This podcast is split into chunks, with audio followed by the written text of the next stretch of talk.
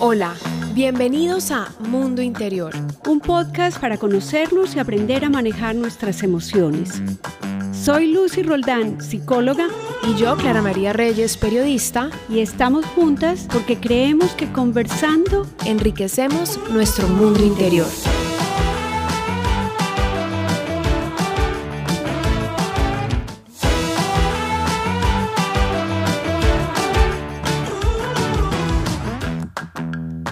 Hola Clarita, ¿cómo estás? Hola Lucy, feliz de conversar una vez más contigo.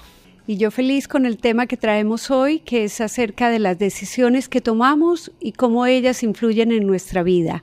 Creo que todo el tiempo tomamos decisiones, pero no somos conscientes de ellas, ni que lo hacemos con tanta frecuencia, ni que van a ser tan determinantes para nuestro futuro. Tenemos como evidencia que más o menos alrededor de cada dos minutos estamos tomando decisiones. Cuando lo miramos como en cifras, es impresionante la cantidad de cosas que decidimos hasta sin darnos cuenta, pero si nos detenemos, ¿cuántas de esas decisiones, a veces aparentemente sin importancia, pueden marcar nuestra vida?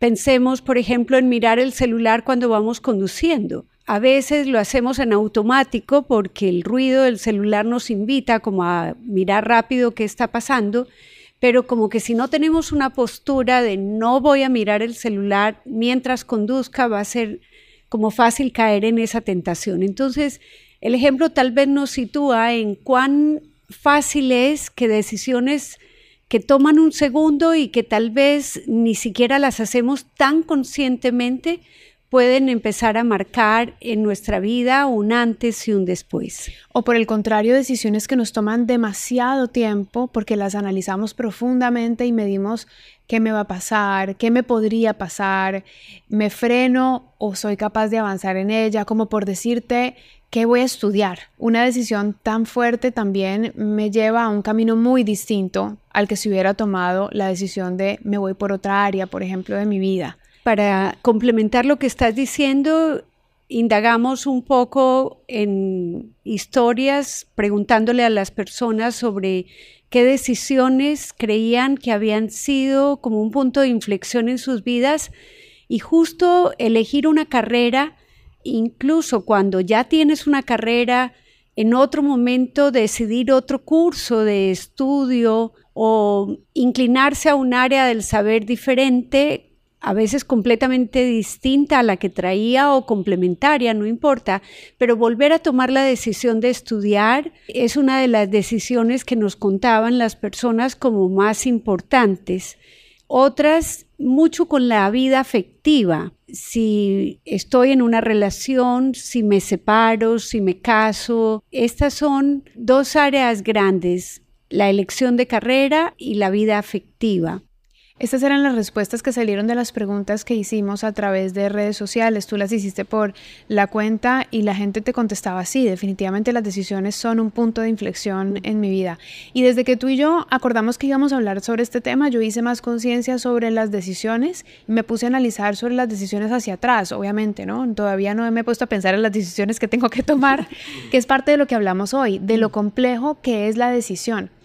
Y me di cuenta de claro, cómo los caminos de mi vida hubieran podido ser tan distintos de no haber tomado ciertas decisiones en ciertos momentos de la vida. Entonces, también esta conversación que se titula Somos las decisiones que tomamos, llevan a que quienes nos acompañan hoy en la escucha puedan repensar esas decisiones, ¿no? Decir, ¿qué, qué decisión tomé yo en ese momento de mi vida y, a qué me llevó? Somos las decisiones que tomamos hoy, porque ese será nuestro futuro. Y a veces estas decisiones eh, están muy teñidas como de las circunstancias que las acompañaron, porque es distinto tomar una decisión grande como mudarse de país por una amenaza o mudarse de país porque allí se me presenta una oportunidad laboral maravillosa. Entonces, considerar también que en las decisiones que tomamos hay un conjunto de variables que nos pueden llevar a inclinar la balanza hacia un lado o hacia otro, pero mientras más conscientes seamos de la toma de decisiones, especialmente estas que competen con, con un antes y un después en nuestra vida, como momentos que llamamos cruciales porque eh, nos van a llevar, como decías tú, en una dirección distinta. Pensar cuáles decisiones que he tomado me han puesto en el lugar donde estoy hoy y que sin ellas tal vez esto no habría pasado. Son importantes también para reafirmarnos en qué otras decisiones podemos tomar a futuro o qué acciones podremos corregir si algunas de las decisiones que tomamos en el pasado tal vez eh, no tuvimos como esta mm, determinación o esta conciencia o esta posibilidad de sopesar cada una de las variables eh, para tomar una decisión un poco más racional. Y eso entonces nos lleva a que las decisiones también son un factor de aprendizaje, ¿no? Es decir, si yo en una circunstancia de hace algunos años tomé esta decisión y fue la decisión equivocada, entonces en una nueva circunstancia similar, si me vuelvo a equivocar, es porque volví a, no, no fui al aprendizaje, ¿no? Es decir, la, la decisión fue, no sé si la equivocada, pero tal vez el camino que me llevó a reforzar el aprendizaje para que hoy, si me vuelva a pasar algo similar, yo tome una postura distinta, tome una decisión diferente, porque es un proceso de aprendizaje, así lo veo. Así es. Y cuando tomamos decisiones justamente o miramos el proceso de crecimiento que las personas tenemos, marcamos como hitos en nuestra vida y esos hitos tienen que ver con las decisiones que tomamos. En momentos de reflexión, cuando nos pasa algo en la consulta yo estoy acostumbrada, por ejemplo, a hacer el análisis de un problema, desde cuándo tal vez se viene tejiendo y qué eh, decisión ha marcado el que esto se volvió tan difícil de manejar o tal vez pude salir adelante de una situación semejante porque tomé la decisión hasta de ignorar o de no hacer algo de lo que estaba haciendo antes. Entonces, mirar las decisiones que hemos tomado sí son el camino para el aprendizaje y para el crecimiento. Algunas tendencias o, situaciones que tú logras graficar seguramente muy bien nos demuestran que, por ejemplo, cuando tenemos un universo muy grande de opciones, es más difícil tomar la decisión o lo contrario, tú me lo explicabas, cuando tenemos tal vez menos opciones, logro tomar una decisión de una manera más, más fácil. ¿Quieres contarnos sobre ese proceso mental?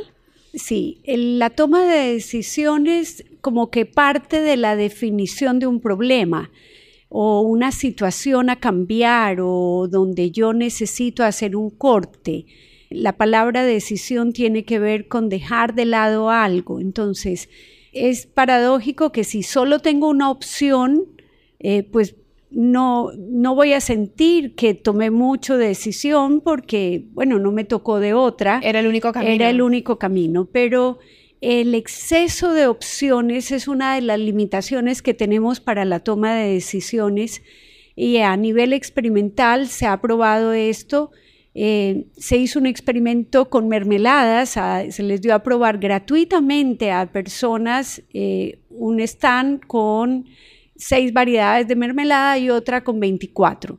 Y curiosamente la mayoría de las personas estaba en la fila de las mm, de la menor cantidad de opciones. Es como que tener demasiadas opciones nos abruma.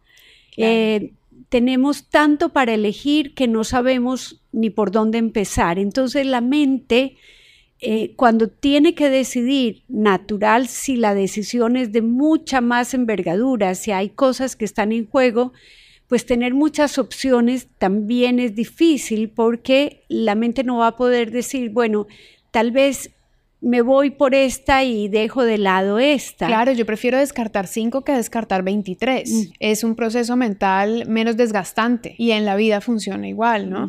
También algo que me salta cuando hablamos de decisiones, considerándome yo, por ejemplo, una persona emocional que tiene seguramente un rasgo importante de, racionalidad. Entonces digo, seguramente también para las personas la decisión está entre su razón y su corazón, entre las emociones y la mente.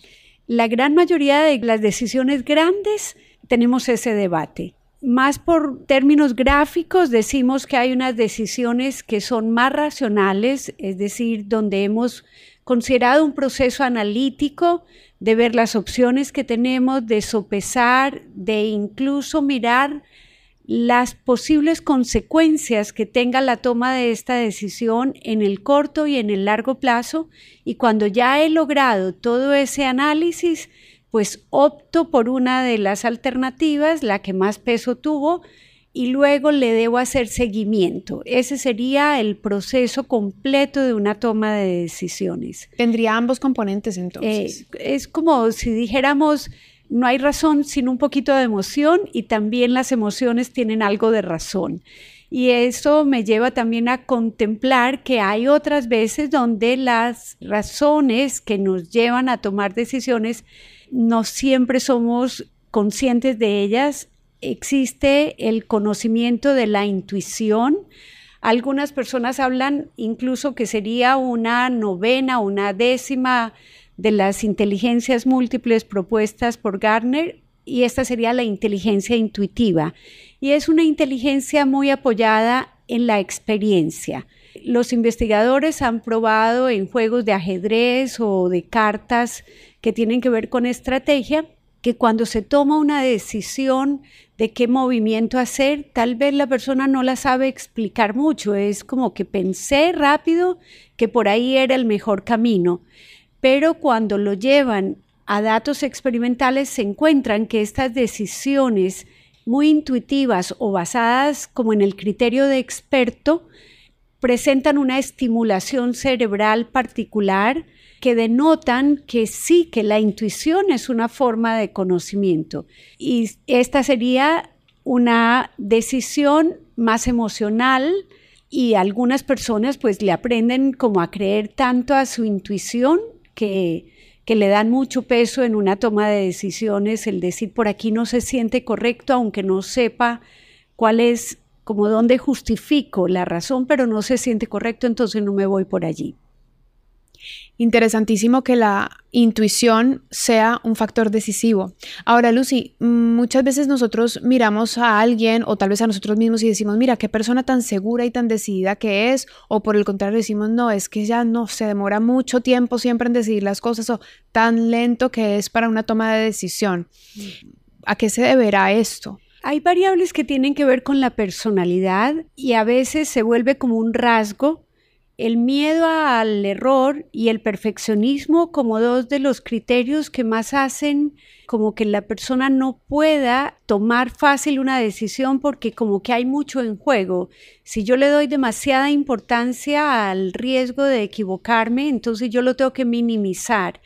Y cuando las personas estimamos las posibles ganancias o las posibles pérdidas, parece que hay un sesgo en la toma de decisiones que lo tenemos la mayoría y es un poco como el dicho popular que es mejor lo malo conocido que lo bueno por conocer, como que tendemos a preferir, si estimamos que hay por allá un riesgo de, de pérdidas grandes, estimamos que tal vez mejor nos quedamos como estamos. O conservar como el status quo de las cosas es irme a tomar una decisión muy grande me puede llevar a mucha mayor incertidumbre, que también lo vinculo con el perfeccionismo, porque tratar de hacer las cosas perfectas de alguna manera es una forma de disminuir la ansiedad que me produce la incertidumbre. Entonces, eh, tenemos este sesgo que es como, como que somos un poco conservadores, no arriesgamos tanto y hay otro que es muy bonito, el dato es un matemático el que ha hablado de este sesgo, se llama Kahneman, y él dice que cuando estimamos las pérdidas y las ganancias, que es un proceso en toda toma de decisión, mientras más grande la responsabilidad que tengamos también en lo que estemos decidiendo, pues más fuerza va a tener este sesgo, y es que la posible pérdida nos afecta mucho más que la posible ganancia. Lo puedo poner con un ejemplo. Este anillito tiene un valor sentimental para mí. Un día se me perdió. La angustia que sentí de perderlo y el riesgo de no encontrarlo fue tal vez mayor que la alegría de encontrarlo. Es difícil pensar esto, pero la descripción está basada en muchos ejemplos también experimentales de cómo hay una evidencia que tenemos este sesgo, que mientras la estimación de lo que podemos perder la ponemos al frente y, lo que podemos ganar, de pronto nos inclinamos más a quedarnos como estamos. Porque prevalece la sensación negativa de la pérdida y no todo lo que puedo ganar como un desgaste energético demasiado grande ante la pérdida, a pesar de que lo voy a encontrar después y digo, ah, una ilusión porque me lo encontré. Eh, eso hace que no tomemos tal vez las decisiones. Que no tomemos decisiones. Otras veces es también este sentido de responsabilidad como que no tiene atenuantes, que a veces en personalidades como la personalidad obsesiva es importante este rasgo porque como que la persona no puede decir cuál variable es más importante que otra. Siempre que decidimos tenemos que dejar la alternativa que no tomamos. Y no queremos. Y no y a veces cuesta mucho dejarla, es como que genera preocupación dejar esta opción porque y qué tal que la que dejé fuera la más adecuada. Entonces me vuelvo a ir a la opción no tomada y, en esta indecisión me puedo paralizar. Entonces sí hay una parálisis por análisis y por eso a veces como que encontrar caminos que nos ayuden también a tomar decisiones o a simplificar personas que pueden enfrentar el tener que tomar muchas decisiones importantes. Decíamos ahora que todos en la vida cotidiana tomamos decisiones, muchas, muy frecuentes, cada dos minutos, pero de pronto hay profesiones, tareas o grandes decisiones. Pensemos en un piloto. Un piloto tiene eh, decisiones que tomar que para él pueden ser rutinarias, pero que pueden costar la vida de más de 200 personas un cirujano que se enfrenta con la vida y la muerte. Entonces, cuando las personas enfrentamos muchas, muchas decisiones, podemos experimentar la fatiga de la decisión. Nuestra mente como que ya no puede, nuestro cerebro es un proceso mental, como hemos analizado, bastante exhaustivo en ocasiones. Que sea rápido no quiere decir que no se tomen en cuenta muchas variables para decidir. Y si hay este sentido de responsabilidad, podemos al final del día estar tan agotados que en esta fatiga de decisión pues experimentan eh, comportamientos y sentimientos como ah, como de ya, no, no puedo decidir una cosa más. Ya no puedo. O, y ya dejo entonces las decisiones del final del día o de la semana o del mes a lo que venga. A lo que Porque ya estoy agotado de tomar claro, como ya no, ya no puedo pensar, entonces tal vez hasta postergo tomas de decisiones de cosas que son importantes, pero tal vez no tanto como las que tuve en el día, entonces las dejo para después, para después. Y me va empezando también sobre la espalda, pero la fatiga de decisión nos lleva a estos comportamientos o a decidir, ya no me importa, o decido lo que sea, o no decido. Simplemente no decido y como que dejo que la vida me decida. Que la decisión, la no decisión también es una decisión, lo hablábamos. Sí, la no decisión también es una decisión y esto muy importante pensar en ello porque también hay ocasiones donde como que no ejercemos este derecho, esta libertad de tomar decisiones por temor o porque no estamos acostumbrados. Aprender a tomar decisiones es un camino que lo ejercitamos desde niños, pero por algunas razones personas no están muy habituadas a decidir ni en cosas intrascendentes ni en cosas importantes entonces, como que no se tienen esta seguridad, no tienen la práctica de la toma de decisión, porque creo que aprendemos a decidir decidiendo. Totalmente. Aprendemos a vivir decidiendo. Decidiendo.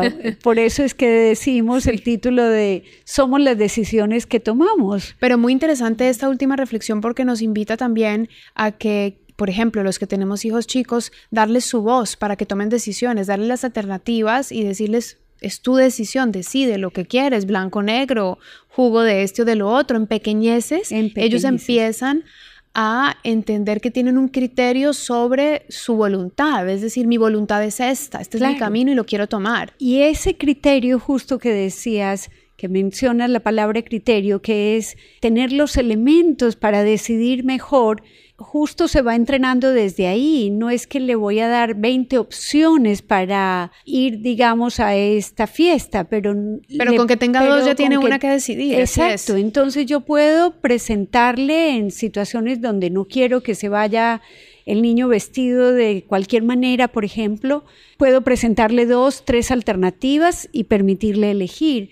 O eh, darnos cuenta de cómo interferimos en esas decisiones desde niños y no les permitimos. No sé, a mí me pasaba que Mariana tenía una herencia de un vestido que a ella le encantaba y era un vestido de fiesta y ella quería irse al supermercado a acompañar al papá con ese vestido y yo la dejaba porque me parecía que eh, a sus cinco años eso era estaba dentro del territorio de lo que ella podía decidir no voy a truncarle la decisión porque las otras mamás vayan a pensar X o Y cosa y esto como que me empata con el que a veces lo que otras personas puedan pensar sobre las decisiones que tomamos sí es un obstáculo en la toma de decisiones. Puede ser que la decisión de otro, haciéndole evidente en un contexto X, haga que mi decisión cambie, ¿no? Es decir, yo tenía una opinión y de repente una persona a quien yo valoro o tal vez respeto profesionalmente, por ejemplo, diga, este es el camino que yo quiero tomar y tal vez yo no estoy muy de acuerdo y me vaya por ese camino, ¿no? Es decir, los otros toman decisiones que pueden afectar a nuestras decisiones.